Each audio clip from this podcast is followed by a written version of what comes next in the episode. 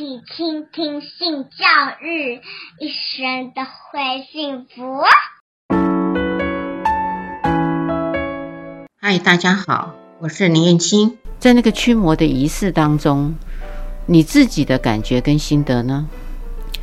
呃，其实我一开始就是不知道，然后就是突然之间，那个教会的人就跟我说：“哎，我有事情要跟你讲。”然后就带到我一个小房间里面，然后里面就是一个呃，比较算是我妈那一辈她的朋友，然后另外还有一个就是在教会跟我比较好的朋友，然后坐在一起。然后那时候就困在一个小房间，我想要离开，他们也不给，然后就一直问我说：“你觉得你自己有没有罪？”然后就逼着我承认，到最后我就说：“好了，我有，我有，我好像好像就是我好像做了什么事情一样，可是我只不过是喜欢上同性别的人这样子。然后到最后，我真的很想要离开那个地方，我整整耗了快三个多、快四个小时，我连上厕所都不行，就是因为他们说你一天不承认，你一天不悔改的话，呃，你都不能离开这个房间。”哇，很严重，非常严重。Kimi，我可以问你一下吗？你自己有宗教信仰吗？诶、欸，其实是有的。然后，诶、欸，我前几年在台湾有接触到一间，诶、欸，接受就是多元的，对对，接受同志的教会。嗯、然后，我跟小玉也有去哪一间教会，然后也有嗯，去那边就是受洗了。对，那那间教会我才会觉得说，哦，原来。呃，基督徒还是教会有不同的面相，对，嗯，所以这个对你的撞击跟想法应该不一样了。呃，对，因为以前接触到的教会都是跟我说同性恋就是有罪的，或者是说他会跟你说，诶，这感觉就是你只要说哦，我的同性恋的爱都是假的，都是 诶有病的。可是当我后来才知道说，哦，不是，你其实只是天生就是这样，嗯。Kimi，你有跟小玉说过这一段吗？呃，有。其实我身边的朋友，他们只要有问起为什么，诶、我跟我父母的关系，诶、这样就比现在已经比较好了，为什么还是不能公开我们的关系的时候，我就说，因为他们的接受程度，以我的认知来说，他们应该一辈子都不能接受。嗯。小玉，你呃听到了 Kimi 的这一段，你自己呢？你自己的家庭对你的性倾向？我家庭对我的性倾向应该是呈现一个，诶、你们不问我就不回答的状态。因为在我的求学求学过程中，其实我母亲也有问过我，那那时候也是用一个蛮强烈的反应给我。就是有点以死相逼这样子，那变成我后来也就不敢承认我的性倾向是怎样。但这几年，我我我也是持怀疑的态度在跟我妈相处这样，因为毕竟我的外表就不是那么的女生，嗯，对，就比较男性化一点。那她一天不开口问我，我就。一天不告诉他，对，所以你们是处于两个都不说明的状况下，对，就就是按兵不动吧，看谁先动，对。好，这样子小玉听起来，你就是想要这样子一直到最后吗？当然是希望我的家庭能够理解，现在就只剩长辈的部分会不清楚我的性向，那。平辈的部分，这其实都是知道的，啊，也都是蛮认同的，对，就只差长辈。所以你在求学的过程，大学的呃阶段，还有高中的阶段，就已经知道自己的性倾向，同学们、老师们都对你是支持的。这部分我是从国中开始认定了我的性倾向，那至于。同学部分都还好，就是打打闹闹，嗯，也都还好。对女生真的是不会刻意去做一些鄙视啊，或是说排排挤的动作。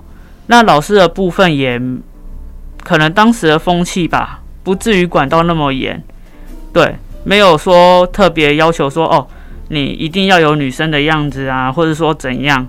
那其实我会排斥穿裙子，但是碍于校规，我还是乖乖的穿，也没有刻意捣乱或是违背校规这样。嗯嗯嗯，所以听起来那段的时间对你来讲是平顺的，没有太多的干扰。对，嗯。过程里边，你们在除了签证的问题，目前还是签证嘛？哦，所以 Kimi，你现在是一直可以留在台湾喽？哦，对，因为现在台湾政府就是说，诶，只要在二零二零年的三月十几号前进来的，然后只要你没有离开台湾，他就是一天都不会帮你赶走，然后还帮你呃一个月一个月先延签这样子，对。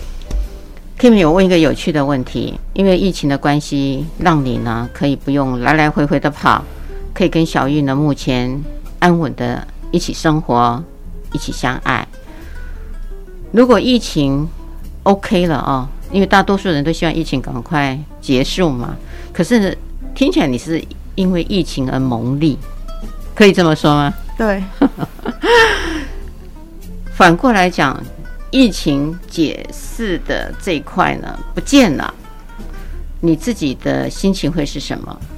我也会觉得很开心，因为其实我们两个除了在台湾以外，我们其实有规划想要去世界不同地方去看看。然后，如果今天疫情真的结束了，然后开关了，我们其实也可以出去旅行走走。因为说实话，一直在台湾，我也没办法跟我父母见面。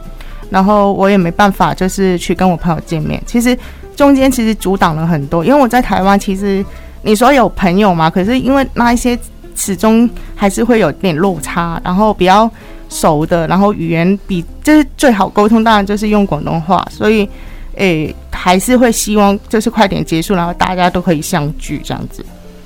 可是还有一个问题哦，我要提醒哦。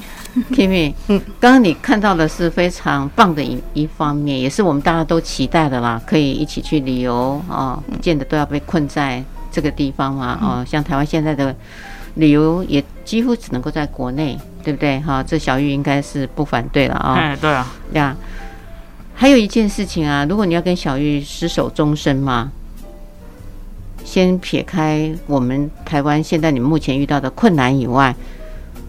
你应该会希望跟小玉在台湾呢，还是会到国外去呢？因为跟你的工作，刚刚你前面有说过，在台湾如果要停留，就一定要有高于台湾的基本薪资，包含企业界它的资本额的一个底线，嗯，哦，还有税，嗯，百分之二十嘛，哈，对，我应该没有记错。那这个应该还是你的困扰啊。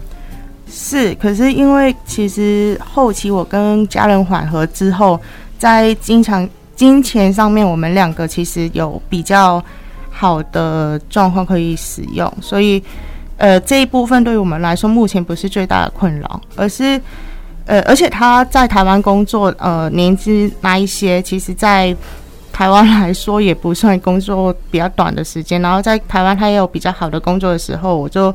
目前也不会想要考虑在其他地方发展，因为，呃，主要还是以要以他的状况为主。因为我自己就觉得说，我就算去别的国家，我还是，诶、可以尽尽快找得到工作，或是说我可以靠其他朋友。可是变成他要完全放弃在台湾的所有东西，因为他在其他欧美国家也好，还是在香港，就真的是从零开始这样子。